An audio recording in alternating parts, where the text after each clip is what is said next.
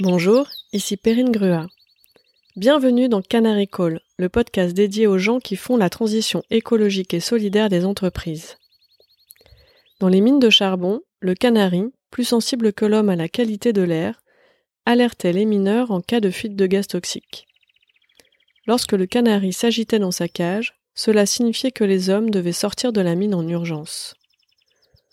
De nos jours, les canaris sont observés par les chercheurs en tant qu'indicateur environnemental. Ce petit oiseau a la faculté de détecter des dangers environnementaux proches, l'amenant à fuir son habitat naturel. Il permet aux scientifiques d'anticiper de potentielles catastrophes. J'ai donc décidé d'aller à la rencontre des pionnières et des pionniers de la transition écologique et solidaire. Cela fait une vingtaine d'années que j'ai la chance d'accompagner les talents de l'innovation, du digital et de l'entrepreneuriat via le recrutement, la formation et le coaching. Je suis persuadée que le déclic viendra de ces passionnés, curieux et pédagogues, avides d'impact, et qui sauront convaincre plus que contraindre, jouer collectif plus que briller, apprendre en faisant aujourd'hui plutôt que d'attendre un plan parfait demain. À travers ces entretiens, vous allez faire la connaissance de ces femmes et de ces hommes qui font bouger les lignes au service d'une économie durable et inclusive. David O'Neill est constamment en quête de cohérence entre tous les aspects de sa vie, familiale, personnelle et professionnelle. Alors forcément, quand son fils lui dit Papa, tu pollues, pourquoi tu prends l'avion au lieu de faire une visioconférence? il prête une oreille attentive. D'autant plus qu'il est passionné professionnellement par les sujets de politique publique de mobilité.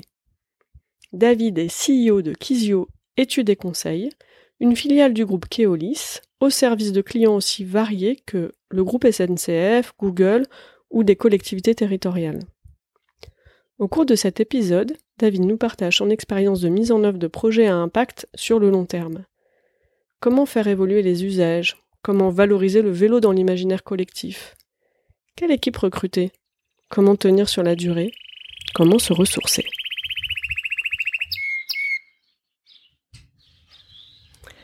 Bonjour David. Bonjour Perrine. En mai 2018, tu publiais sur LinkedIn un article intitulé Les cyclistes ne sont pas des enfants en faveur de la, je cite, Vélorussion. J'ai adoré le terme. En octobre 2019, tu publiais Mais tu pollues papa? ou les contradictions écologiques de la vie en entreprise. Tes engagements dépassent la sphère euh, privée et influencent ton activité euh, professionnelle. Je serais vraiment très curieuse de comprendre euh, quand et comment tu as eu ce déclic. Alors, ça dépasse, évidemment, ça a un faire. Pas assez à mon goût et, à mon sens. néanmoins, évidemment, dans les choix d'activité, dans les choix de parcours professionnels qu'on fait, la question de la motivation et du sens participe beaucoup à ce qu'on fait. J'ai commencé ma, ma, carrière dans le conseil, assez classique, euh, avec notamment un, passage assez long chez, euh, chez EY. Et puis j'ai décidé, au bout de quelques années, euh, de partir plutôt dans le secteur public, parce que c'était une de mes motivations fortes. J'étais depuis toujours très intéressé par les politiques publiques en général, et de plus en plus par les politiques publiques de mobilité. Parce qu'il y a un enjeu très fort dans ces sujets-là. C'est des sujets extrêmement quotidiens qui, qui, touchent tout le monde. Et donc j'ai bossé pendant plusieurs années chez Île-de-France Mobilité, qui est une grande autorité organisatrice. Ce qui est intéressant dans ces métiers et dans ces sujets thématiques-là, c'est que ça intéresse le quotidien de chacun. Et quand vous travaillez sur ces sujets, les gens qui, un médecin, on va toujours lui poser des questions de médecine dans un dîner. Et quand vous travaillez dans la mobilité, on va toujours vous poser des questions. Parfois vous racontez les trajets, ce qui est pas forcément toujours palpitant, mais néanmoins on recueille aussi des, des informations et, des, impressions. Et puis, bah, au fur et à mesure aussi, il y a, des convictions qui se qui se forgent euh, très fortes, alors qui sont toujours euh, mêlées à la fois du personnel, du professionnel et, et d'un peu d'expertise.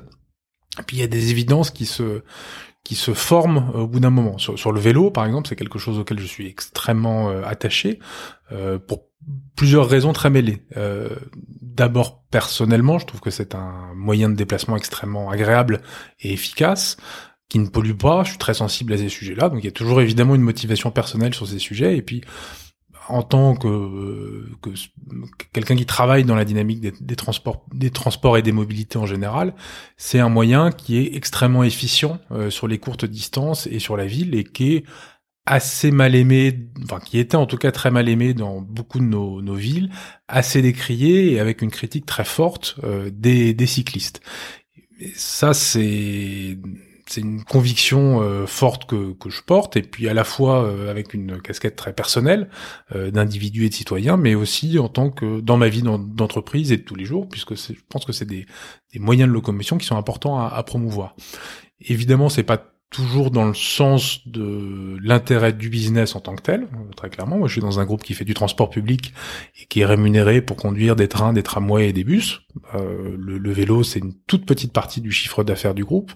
Et dans notre activité de conseil, le vélo est un domaine où il y a très peu d'argent, très peu de missions, mal rémunéré. Donc, c'est pas forcément un secteur d'expertise sur lequel on peut faire du business. Pour autant, euh, voilà, c'est quand même quelque chose qu'on essaye de promouvoir et d'essayer de porter euh, d'une manière générale. Tu, tu, faisais aussi référence à, à, un autre point qui est, qui est important. C'est vrai que quand on réfléchit aux dynamiques de mobilité, on réfléchit évidemment au bilan carbone, c'est des choses qui reviennent souvent hein, sur la responsabilité sociale des entreprises, sur la responsabilité sociale et environnementale qu'on a qu'on a chacun. Euh, et puis c'était une, une réflexion très très anodine et très criante de vérité d'un de mes enfants alors que je devais faire un, un voyage d'affaires pour à peine quelques jours euh, aux États-Unis qui m'a dit mais mais papa mais pourquoi tu fais pas une visioconférence tu es tout le temps sur ton vélo euh, bah voilà pourquoi tu prends l'avion ça pollue énormément c'est vrai qu'en faisant euh, quelques calculs et quelques règles de droit, bah, c'est assez effarant. Hein. On se rend compte qu'un aller-retour pour une personne euh, aux États-Unis, bah, c'est un bilan carbone euh, absolument considérable. Que finalement, la personne qui prend sa voiture pour faire les 10 km qui la séparent de son travail, et eh ben, il lui faut plus de deux ans pour arriver à un seul aller-retour entre entre Paris et, Los Angeles. Donc ça pose quand même beaucoup de questions et ça nous oblige à la fois en tant que citoyens et en tant qu'experts et professionnels à essayer de raisonner les choses, c'est-à-dire vraiment sans passion euh, sur ce type de sujet et à les réinterroger. Bah, évidemment, cette cette période de confinement, elle est, elle est incroyablement révélatrice de tout de tous ces sujets. Les, mm. les avions sont arrêtés, euh, on se pose beaucoup de questions sur les flux, la mobilité, euh, l'utilité aussi de la mobilité fondamentalement, elle a été vraiment remise en question et on voit qu'on arrive à à inventer des vies professionnelles, personnelles, différentes de celles dont on avait l'habitude et qui conserve quand même une certaine richesse. Et puis on voit des, des, des choses qui me tiennent à cœur notamment, qui sont euh, par exemple la question du vélo, qui reviennent de façon euh, extrêmement forte. Et parmi euh, les projets que tu as pu engager dans ton cadre professionnel au service de la transition écologique et, et solidaire, est-ce que tu en as un en tête dont, tu, dont tu es particulièrement fier? Il y en a peut-être plusieurs. Moi, ce qui m'a beaucoup intéressé, c'est comment on réfléchissait aux, politiques publiques euh, de mobilité euh, en général. Euh, un, sujet que j'ai porté et qui m'a particulièrement galvanisé, c'était un, un, projet que j'ai porté pour Île-de-France Mobilité sur des vélos, sur la location de vélos électriques longue durée. Voilà, tombé sur un sujet qui me, qui me tenait vraiment à cœur. Euh, et ce qui était très important pour mener ce, ce type de projet, il y, avait une volonté politique euh, assez forte de la majorité. C'était dans le programme de la, de, de la présidente euh, d'Île-de-France Mobilité, euh, nouvellement élue. Après, la question, c'est comment on le met en œuvre. Et là, ça met en, en place tout un tas de questions euh, très fortes sur à la fois des convictions personnelles, à la fois une, un fonctionnement dans le cas c'est une administration mais qui c'est la même chose pour une entreprise. Euh, et puis euh, comment on arrive à porter euh, des convictions ou des croyances dans une institution et comment on arrive à ça? Et pour le coup c'est une c'est une assez grande fierté. Je pense qu'il y a aussi des erreurs dans ce qu'on a pu euh, dans ce qu'on a pu faire mais et on voit aussi le décalage qu'on peut avoir entre le professionnel et le et la personne. Euh, ce, ce service-là, euh, on l'a conçu euh, à, à quelques-uns, assez peu en fait. Euh, on l'a proposé, on a réussi à le proposer, à le faire valider à des élus, et la façon dont on l'a conçu est très différente de celle que j'attends moi en tant qu'utilisateur, que je suis devenu depuis, alors que j'ai quitté de France Mobilité, que j'ai changé de métier. J'étais un des premiers à m'abonner à ce service, qui évidemment me tenait à cœur, et évidemment j'ai pas du tout la même vision. Il y avait un point qui était très important, c'était de se dire le vélo à assistance électrique, euh, c'est quelque chose qui peut vraiment changer la mobilité dans les villes. Ça permet à beaucoup de gens de faire du vélo. Ça gomme beaucoup des avantages, des désavantages, des inconvénients du vélo, tout en gardant la plupart de ses avantages. Et à part le, prix qui est, assez conséquent, euh, finalement, ça devrait être un, un moyen à la portée de beaucoup beaucoup de monde est très utile pour tous les projets, tous, les trajets entre 2 euh, et 10-12 euh, km. Euh, en gros, ce qui représente quand même le, quotidien de beaucoup de gens, et donc il peut être profondément utile pour ça. Il y a néanmoins la, la barrière du prix, parce qu'un vélo électrique de bonne qualité, c'est entre 1500 et 2000 euros, euh, donc ça coûte cher, c'est une somme. Euh, pour les, revenus moyens euh, des Français, c'est beaucoup d'argent.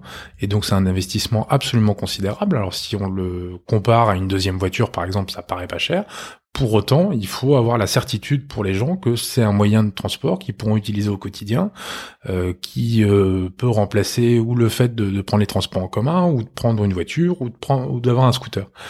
Euh, donc c'est un sacré choix et donc ça peut pas se faire à l'aveugle. Et donc l'idée pour accompagner cette cette transition, c'était de louer ces vélos en y mettant de l'argent public. C'est un, un service qui qu'on avait évalué qui coûtait environ 80 euros par mois et c'était de dire on va essayer de de mettre la moitié en argent public, 40 euros.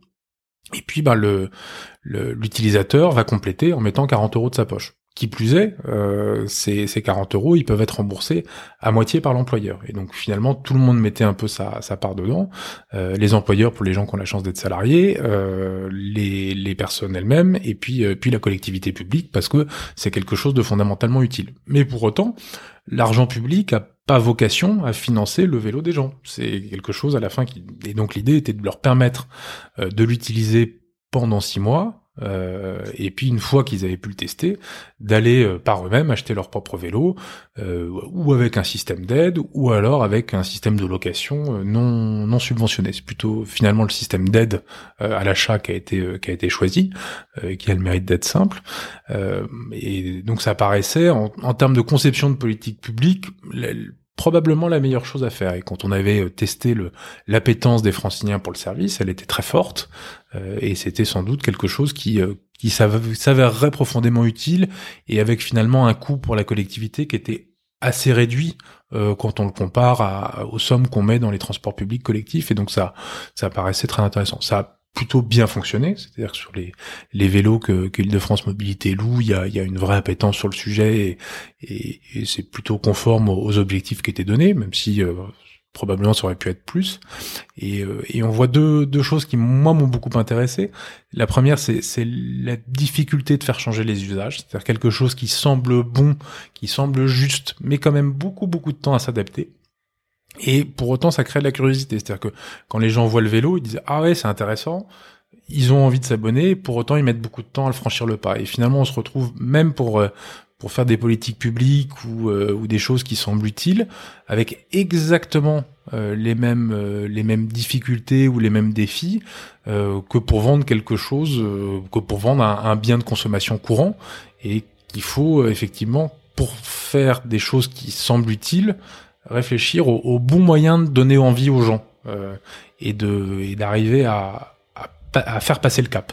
Euh, ça c'est très important et c'est un métier à part entière et, et, souvent les deux sphères semblent un peu déconnectées euh, sur ce, sur ces sujets-là et, ça pose pas mal de questions. Dans le dans le petit article que j'avais écrit sur le vélo, notamment sur les, les cyclistes sont pas des enfants, il y avait il y avait beaucoup cette idée-là, c'est-à-dire que l'imaginaire autour du vélo est extrêmement peu valorisant. Le, le cycliste, il est toujours ridicule, pittoresque. euh, inefficace par rapport à James Dean qui conduit sa bagnole, euh, et à, la moto, à tout ce qui est valorisant dans, dans l'imaginaire culturel populaire, le, le, cycliste il est toujours ridicule. Et mm, arriver à inverser cette image-là, euh, redonner de la vertu à, un moyen de transport qui est, qui est utile au quotidien, bah, c'est quelque chose qui dépasse finalement très largement euh, les, bah, ce que ce que font les, les marchands de vélos, euh, ceux qui les vendent, ceux qui conçoivent les politiques publiques. Et c'est un cadre beaucoup plus large. Et arriver à changer les mentalités, ça, ça doit se faire à avec finalement l'aide de tous les acteurs de la société euh, et, et, chacun à leur niveau. Et ça, c'est vrai que c'est quelque chose qui semble pas si évident quand on est euh, en train de concevoir euh, un produit, une politique. Euh, on, a du mal parfois à le mettre dans ces dans ces dimensions-là qui sont qui sont pas si simples. L'autre point aussi, c'est que je me suis rendu compte, c'est qu'on peut se donner aussi de la vertu sur des choses qui semblent justes. Euh, en tant qu'utilisateur, moi je suis tout à fait furieux qu'au bout de six mois, on me dise bah le vélo que tu aimes bien, que tu es habitué à conduire, qui te qui te sied bien, et voilà, bah on va arrêter ce service parce qu'il faut le donner à quelqu'un d'autre. Et bah ça, en tant qu'utilisateur, je trouve ça complètement injuste. Et il y a toujours de la schizophrénie dans, dans les actions qu'on qu'on fait de, sur ce sur ce type de sujet, et le, le juste équilibre est, est vraiment pas évident à trouver. Hmm. Tu parlais des, effets directs et, indirects euh, auprès des utilisateurs. Euh, tu as porté ce projet euh, au sein d'une organisation. Quels ont été les effets directs et indirects sur l'organisation? Alors, ce, qui est, enfin, ce qui me, je trouve toujours assez saisissant, en général, dans les organisations humaines de ce type-là, c'est que finalement, même si les gens ont des idées, ont des principes, ont une sensibilité une, vraie intelligence sur les choses, euh, on arrive souvent, je trouve, euh, à pouvoir porter des projets. Et que finalement, il y a, c'est assez rare d'avoir des noms. Euh, et à partir du moment où, on, on, pousse des choses, où on pousse des solutions, c'est très rare que quelqu'un se lève de la table et dise non, c'est une énorme bêtise, c'est une connerie, parce que bah, les gens ont mille, choses en tête, qui est pas forcément le sujet que vous portez. Et donc j'ai quand même la conviction très forte que euh, dans toute organisation, quelle qu'elle soit, quelqu'un qui a vraiment envie de pousser un projet, bah, il peut y arriver. Euh, à condition bah, d'avoir une force de conviction, peut-être d'y revenir 5, 10 fois, euh, mais au bout d'un moment, on arrive à aplanir les obstacles. Et à l'inverse, quand il y a une opposition, très souvent, elle doit vraiment faire réfléchir, c'est qu'elle est souvent motivée par de très bonnes raisons qu'on n'a pas vues. Et, euh, et, pour la réussite de ce type de projet, il y a une chose qui est, à mon avis, absolument fondamentale, euh, bah c'est l'équipe qui va la porter. Euh, et pour ça, il faut, enfin, en tout cas sur des, des, projets qui sont pas des centrales nucléaires ou des, des projets infiniment complexes ou difficiles, mais j'ai quand même la conviction qu'il faut des équipes assez resserrées, euh, avec un fonctionnement euh, de commando, qui ont envie d'aller vite, qui ont de la conviction, qui ont de la force de travail. Euh, et c'est sans doute ça qui est le plus compliqué, hein, c'est d'arriver à trouver la bonne personne qui saura ou les bonnes personnes qui sauront porter ces projets-là et, et, arriver à leur, à leur donner vie euh, techniquement parce qu'on peut jamais être tout seul et, et, trouver des gens qui arrivent à faire avancer les, les projets en imitant toute leur énergie, c'est pas toujours évident à trouver parce qu'on a tous euh, de bonnes raisons de ne pas faire des choses qui ne nous intéressent qu'à moitié. Et c'est pas évident de trouver des gens qui euh, partagent ses convictions, ses envies de le faire. Voilà, typiquement sur ce sur le projet du vélo, il y avait euh, un, consultant qui travaillait un peu avec nous et que j'avais vu ailleurs, voilà, qui était pour moi la personne idéale pour porter ce projet. Et puis voilà, il a accepté de le faire et il a fait un travail formidable. Et sans lui, ça ne serait jamais passé. Et donc c'est le, le, vrai père de ce service. Il lui a consacré une énergie euh, folle. C'est lui qui a été jusqu'au bout des, des choses. Et puis il était venu pour ça. Et il a réussi à le faire. Et, euh, et finalement, ce que ce que j'ai réussi à faire, c'était juste d'arriver à, à l'attirer euh, et à le faire venir et à le mettre sur le bon projet. Et ça, c'est une fierté par contre. Et comment tu expliques euh, ce succès-là? Pourquoi tu es la bonne, personne pour le faire? Alors je ne sais pas si je suis la bonne personne. Euh, par contre, c'est peut-être d'avoir parfois le flair de trouver les, bonnes personnes et les ces gens très moteurs euh, qui vont venir avec plus que l'envie de travailler, mais qui vont porter une conviction et l'envie de matérialiser quelque chose euh, qu'on porte soi-même. Et c'est finalement dans cette conjonction-là et cette conjonction d'intérêts et de, et de buts qu'on arrive à faire des, naître des choses assez efficaces. Et je pense que ça peut pas se faire à trop nombreux, c'est-à-dire qu'au-delà d'une équipe euh, de 4, 5, 6, 10 personnes, ça devient compliqué parce qu'il y a trop d'interactions, il peut y avoir des visions contradictoires, c'est difficile d'arriver euh, à trouver une harmonie à, trop nombreux. Euh, par contre, arriver à, à faire ce casting euh, de, de, quelques personnes qui seront portées un, un projet, euh, ça, je pense, c'est très clé. Et comment tu as développé ce, ce flair, ce fameux flair? Comment tu l'as appris? Je, je, je sais pas si c'est un, flair. Honnêtement, je pense être quelqu'un d'extrêmement peu instinctif. Euh, pour autant, il y a, je sais pas, une forme de pari sur euh, sur des gens dont on s'imagine. on se trompe hein, parfois, évidemment. Il y, a, il y, a, des gens sur lesquels on parie et, et qui se comportent pas du tout de la façon dont on imagine qu'ils se comporteraient et qui peuvent, qui peuvent. Alors, je sais pas si le terme est de la déception, mais en tout cas, qui correspondent pas à ce qu'on y a imaginé et qui doivent finalement apporter autre chose. Et puis bah parfois il y a y a de la chance. Après il y a si ce n'est du flair, en tout cas il y a une conviction très forte, c'est qu'il faut laisser beaucoup de liberté aux gens à partir du moment où on leur fait confiance euh, pour qu'ils puissent euh, pour qu'ils puissent s'exprimer et qui euh, et qui soit très responsabilisé sur ce qu'il porte. Et, euh, et c'est redonner euh, un peu ce fardeau, cette responsabilité, euh, cette vision à, à, celui ou ceux qui vont être en charge du projet pour pas qu'ils aient le réflexe de se reposer sur vous. Et à partir du moment où c'est eux qui sont en charge, ils sont importants et ils vont le faire alors à leur façon, qui est pas forcément exactement celle que vous auriez eu vous, mais à leur façon et en tout cas ils vont porter ce projet-là. Et l'important c'est qu'il y ait quelqu'un en, charge de ce projet, quel qu'il soit. Et si quelqu'un demain, euh, euh, peut-être de, ton équipe ou d'une autre équipe euh, vient te voir en disant mais David, j'aimerais bien apprendre à faire comme toi, à repérer les bonnes personnes, à les mettre en responsabilité, à, comment comment je peux apprendre à faire comme ça? Euh, je, je, je, sais pas si j'arrive à, à, bien le faire. En tout cas, j'essaye de le faire. Euh, D'une part, c'est que je pense qu'il faut en avoir conscience, et deuxièmement, il faut s'occuper de pas mal de choses. Euh, parce que ça vous oblige à ne pas vous focaliser sur euh, sur un seul sujet, ça oblige à donner de la liberté aux, aux, gens qui travaillent avec vous, ça vous oblige à les mettre en responsabilité et ça vous permet aussi quand ils bloquent, quand ils ont une difficulté, quand ils ont besoin d'aide, euh, d'avoir beaucoup de hauteur, euh, parce que vous avez vu passer la journée à voir d'autres choses, que vous arrivez avec un œil très neuf euh, sur les sujets, et ça permet aussi de garder toujours, de, à partir du moment où vous êtes pas empêtré euh, dans la résolution des problèmes du quotidien, de jamais oublier le but pour lequel on le fait, euh, qui est toujours le plus important. Et, et évidemment, quand on est la tête dans un projet, dans la gestion de ce projet, à démêler les difficultés, parfois on, perd de vue l'objectif. Et donc c'est c'est c'est simplement ça qu'il faut arriver à faire. Et puis je pense que c'est la conviction aussi de trouver des gens euh, avec qui on s'entend, euh, des gens intelligents et des gens qui ont de la passion. Mais il y en a, ça manque pas.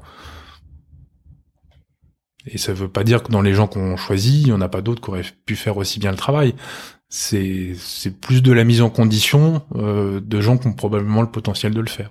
Et euh, on sait aussi qu'il y a d'autres gens qu'on rencontre qui ont, d'autres qualités, mais qui ne sauront pas faire ça. Et sur la durée euh, d'un projet comme ça ou, ou, des démarches que tu portes, qu'est-ce qui qu'est-ce qui te donne de l'énergie? Qu'est-ce qui t'en coûte au contraire?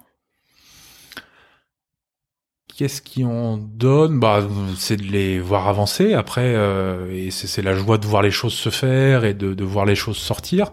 Après, ça dépend du caractère de chacun, mais je suis pas quelqu'un de très patient. Et, euh, et, la durée des projets, la somme des difficultés qu'il faut euh, souvent euh, surpasser et, la force de conviction qu'il faut porter sont parfois un peu usantes. Et, euh, et ça, c'est une vraie difficulté qui, est pas évidente. Hein. Et donc il faut des gens qui aient aussi cette force-là. Euh, c'est-à-dire quand on quand on peine à y croire soi-même, euh, qu'ils soient eux-mêmes la, la, continuation de cette force de conviction et qui euh, qui vous redonne cette énergie. Et, et l'énergie, elle doit être très mutuelle. Et à l'inverse, quand on voit que les autres euh, flanchent sous les difficultés, c'est de savoir redonner cet enthousiasme-là.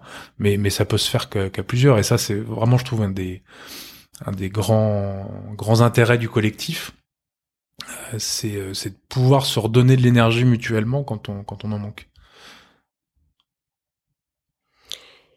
Et est-ce que tu as en tête, à l'inverse, un projet qui te tenait à cœur et qui n'a jamais vu le jour ou qui qui s'est pas passé comme prévu et pourquoi? Sur des projets qui sont pas passés comme prévu. Oh, il y en a, il y en a beaucoup. C'est peut-être la plupart des projets hein, d'ailleurs qui ne sont jamais ne sont jamais ce qu'on imagine, qui euh, qui tombent à plat, qui n'ont pas du tout les effets souhaités ou qui euh, ce que ce que j'en retiens par exemple, c'est qu'on on avait essayé avec euh, on, avait passé beaucoup de temps à essayer trouver une, une, bonne relation de travail avec euh, avec une autre entreprise qui faisait des, choses qui nous qui nous intéressaient.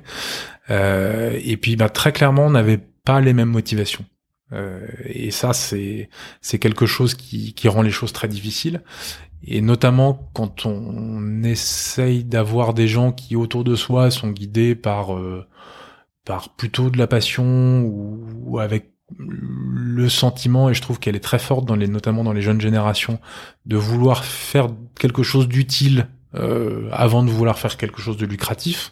Euh, et ça, je trouve ça assez assez admirable et euh, c'est une des grandes forces de, de, la jeune génération. Et puis de voir des gens qui euh, à qui toutes les portes sont ouvertes parce qu'ils ont ils ont beaucoup de qualités, mais choisir de s'investir sur des projets sur lesquels ils sont moins bien rémunérés, même beaucoup moins bien parfois, sur lesquels ils n'ont pas forcément une trajectoire de carrière extrêmement tracée, mais, mais voilà, faire ces sacrifices-là parce qu'ils vont travailler sur quelque chose auquel ils croient, euh, et voilà, ce, cette espèce de trésor là qu'il faut arriver à entretenir. Euh, bah parfois, on, on, est en face avec des gens qui ont euh, qui ont un idéal plus classique euh, d'entrepreneur, d'entreprise, et qui est tout à fait euh, tout à fait louable en soi, hein, mais qui est plutôt de faire du profit parce qu'une entreprise ça sert à gagner de l'argent et c'est évidemment un, but euh, inhérent à, la vie d'entreprise. Et, ça parfois ça crée des dichotomies qui sont qui sont assez décevantes et avec finalement des des relations qui euh, qui sont pénibles, euh, un peu douloureuses et on bâtit des choses ensemble qui n'aboutissent pas. Et ça, c'est c'est un, un vrai écueil.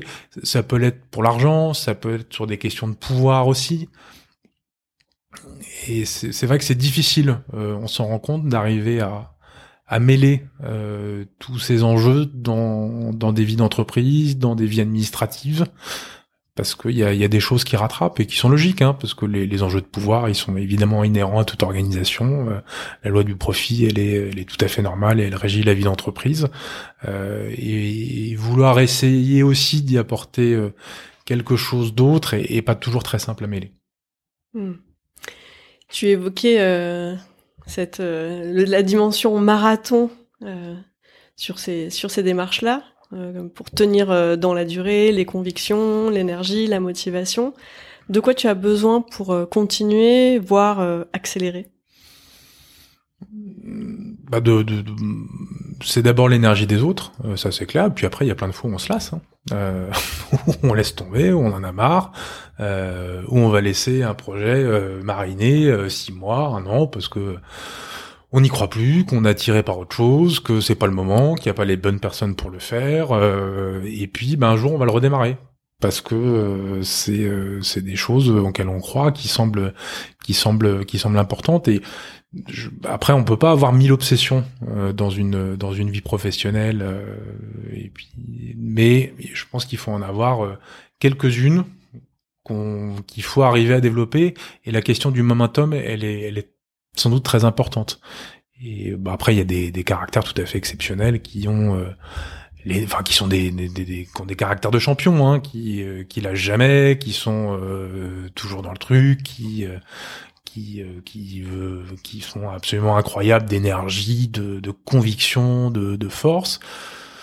Voilà, je suis pas comme ça, donc il faut savoir aussi se connaître soi-même et, et, savoir qu'il y a des moments où il faut lâcher la lâcher la bride, lâcher la rampe, c'est pas grave, ça a pas beaucoup d'importance et ça c'est un des enjeux très forts, c'est que même si c'est des choses auxquelles on peut croire et, y mettre un peu de soi, euh, c'est aussi savoir cultiver beaucoup de détachement parce que les, les désillusions et notamment dans, dans la vie professionnelle, elles arrivent très vite, en tout cas pour pour les caractères les plus normaux. Et puis je pense que dans même les, les plus exceptionnels ont forcément beaucoup beaucoup de déceptions. et est-ce que tout le monde a, a l'énergie de de remonter la 12 fois, non, pas toujours. Et il faut savoir combien de fois on a l'énergie de remonter. Si c'est 100 fois, si c'est 20 fois, si c'est deux fois. Et il faut arriver à ménager ça. C'est, c'est, pas évident. Et donc, ouais, on peut pas tout accomplir, on peut pas tout faire, et euh, il faut faire des choix. Tu parlais du momentum. Hmm. Euh, justement, en ce moment, euh, quel est ton canary call? Alors c'est un projet sur lequel je, je, qui m'obsède depuis assez longtemps euh, aussi. Ça avait commencé quand je, je faisais des politiques publiques euh, chez, chez Île-de-France Mobilité, qui est, qui est d'arriver à comprendre la façon dont les gens se déplacent. Euh, ça, ça, vient d'un cas euh, très simple qui était on regardait une, la façon dont les gens prenait le train sur une ligne. Et en fait, on se rendait compte que tout le monde allait au même endroit, même si c'était pas la façon la plus pratique de le faire. Et, euh, une, des intuitions qu'on avait était de dire, bah, il faudrait que sur une plus petite gare, on fasse euh, un gros parking de rabattement pour que les gens y viennent, ce sera plus près de leur domicile, ils n'auront pas les embouteillages du centre-ville de la grande ville, euh, et ils pourront gagner du temps, et, une fois qu'on aura conçu ça, il suffira juste que les trains s'arrêtent un peu plus souvent dans cette gare-là. Et de ce de alors que c'était un pressentiment hein. euh, donc on a essayé de vérifier par des études. Euh, on a dépensé euh, pour le coup pas mal d'argent dans ces études là qui ont été absolument pas concluantes. Et c'était très frustrant de voir que finalement on connaissait très peu de choses de la mobilité des gens et de la façon dont ils se déplaçaient. Donc on mettait beaucoup beaucoup d'argent dans les infrastructures, dans alors que fondamentalement on, avait du mal à voir ce qui se passait en réalité, d'où partaient exactement les gens et, euh, et où est-ce qu'ils arrivaient. Et donc ça, ça m'a assez longtemps obsédé et, et, en changeant de poste et puis en ayant euh, en voyant des gens qui étaient à l'aise avec ces questions de données, qui avaient beaucoup travaillé autour de ces sujets-là, euh, bah voilà, forcément c'est très inspirant. Et donc on a beaucoup travaillé euh, autour des, données euh, GPS des smartphones notamment et tous les, moyens pour améliorer ça. Et et là voilà c'est aujourd'hui un sujet qui devient très important pour euh, pour les acteurs de du milieu des mobilités parce qu'on est en déconfinement, que tout le monde surveille la façon dont les gens se déplacent comme le lait sur le feu, euh, et donc ces sujets-là prennent vraiment de l'importance.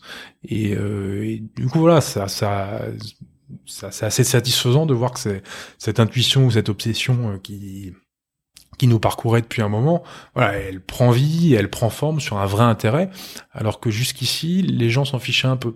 Et à raison quelque part, parce que parfois on essaye de, de, de, de, voir les autres comme partageant son propre point de vue ou sa propre passion, alors que c'est pas du tout le cas, parce que eux, ils ont des problèmes qui sont pas du tout les vôtres, et que euh, si vous parlez pas à quelqu'un de ses problèmes du quotidien et de la façon de les résoudre, euh, ça lui changerait à quelqu'un qui, euh, qui aujourd'hui, qui hier manageait un réseau de transport, bah, finalement les gens ne changent pas leurs habitudes du jour au lendemain, c'est des cycles très longs qui prennent beaucoup de temps. On va réfléchir sur l'offre, tous les, enfin sur l'offre de transport, sur comment on met les bus, où est-ce que l'on émet et comment, combien on en met tous les euh, deux, trois ans, si ce n'est plus parfois.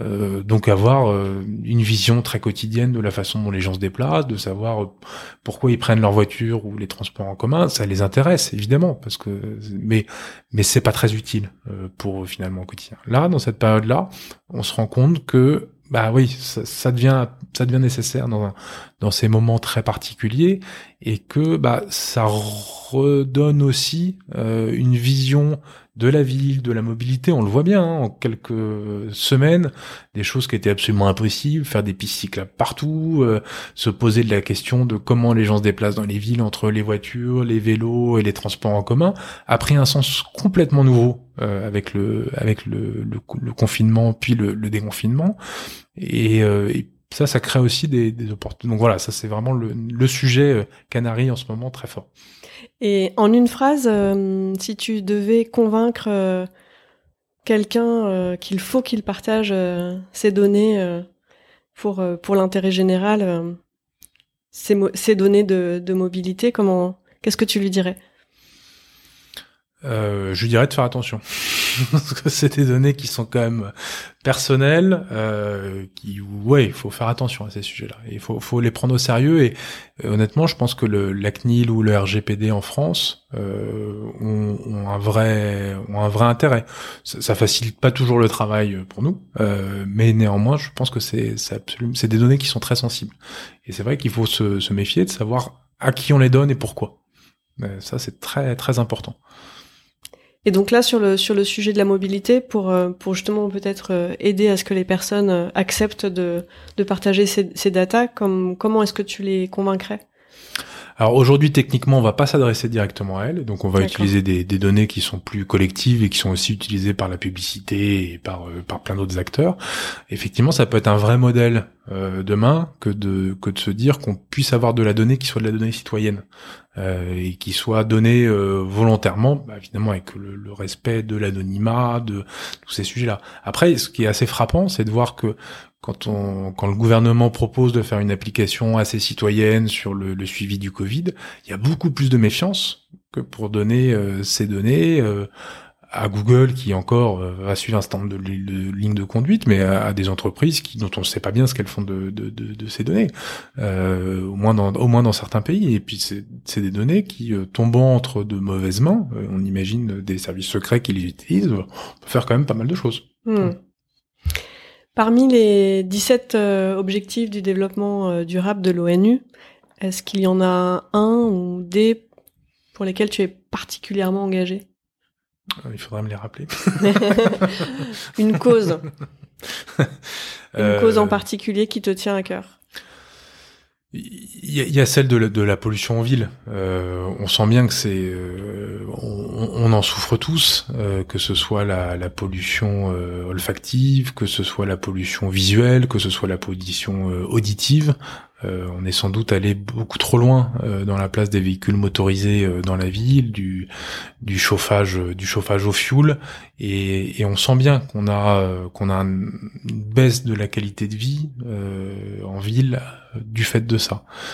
et ça, c'est un, un, objectif de bien collectif qu'on peut mener à nos échelles. C'est vrai que c'est c'est toujours compliqué de se dire euh, de par notre bilan carbone minuscule par rapport au bilan carbone du monde entier, euh, est-ce qu'on change quelque chose dans la balance euh, à l'échelle de sa communauté, de sa ville? Ouais. Par contre, ça compte et c'est c'est un moyen de faire quelque chose assez facilement. Et ton entreprise, est-ce qu'il y a un sujet sur lequel elle s'engage plus particulièrement? Après, notre engagement, il est, il est aussi beaucoup lié à, l'exercice de notre profession, qui est, qui est, très engagé dans, dans la mobilité vertueuse euh, au sens large et, comment on essaye de, de, de, proposer une mobilité qui soit euh, responsable pour tous euh, au mieux. Ça, c'est pour ça que les, nos clients nous, nous, nous, le, nous le demandent. Après, dans les pratiques de l'entreprise au quotidien, il y a des choses qui sont toujours un peu plus symbolique, hein, mais euh, voilà, je me moquais aussi un peu de ça, mais euh, nos, plus jeunes éléments ont voulu qu'on troque les les les, gobelets en café, les gobelets plastiques ou les gobelets euh, papier euh, par des mugs. En soi, c'est bien et c'est vertueux le bilan carbone de ce type d'initiative est assez faible. Euh, néanmoins, et c'est vrai qu'il faut arriver à raisonner de façon globale sur euh, bah, qu'est-ce qu'on fait nous. Et effectivement, la question des déplacements en avion, elle, pose beaucoup de problèmes, elle pose beaucoup beaucoup de questions euh, sur ces sujets-là. Et il faut arriver à être cohérent dans tous les aspects de sa vie.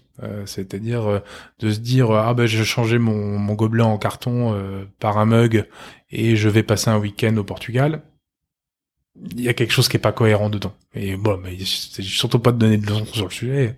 Je pense que personne n'est très vertueux sur, euh, en général, et arrive à, à, l'être complètement sur euh, sur tous les aspects.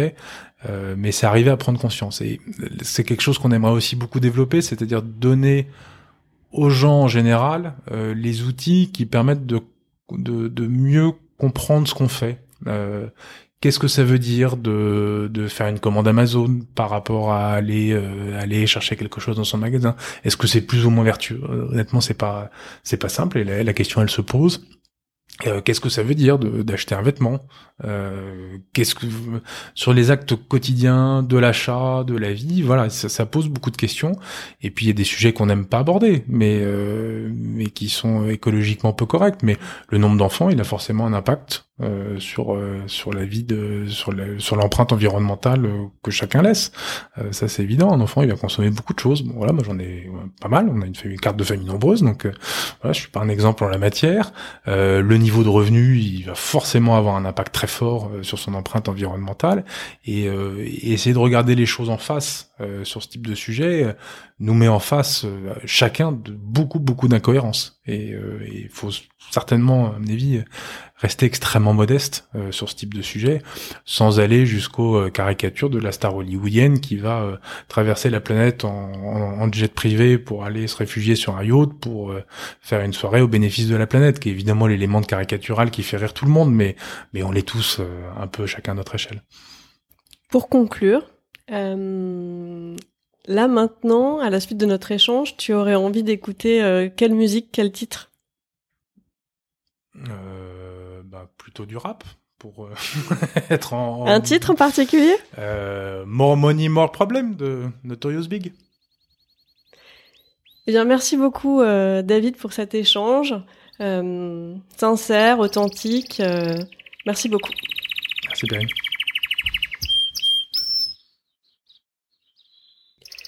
J'espère que vous avez eu autant d'intérêt que moi à écouter mon invité.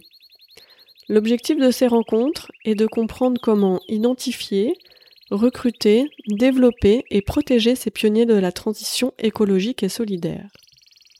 Si comme moi, vous êtes convaincu qu'il faut écouter l'alerte de ces canaris et passer à l'action, aidez-moi à dénicher et valoriser ces femmes et ces hommes de l'ombre qui font bouger les lignes au sein des entreprises. N'hésitez pas à me soumettre des noms de personnes ou à me mettre en relation via mes réseaux sociaux. Vous retrouverez les notes de ces entretiens sur la page LinkedIn dédiée Canary Call. Merci pour votre écoute. À très vite pour une nouvelle rencontre.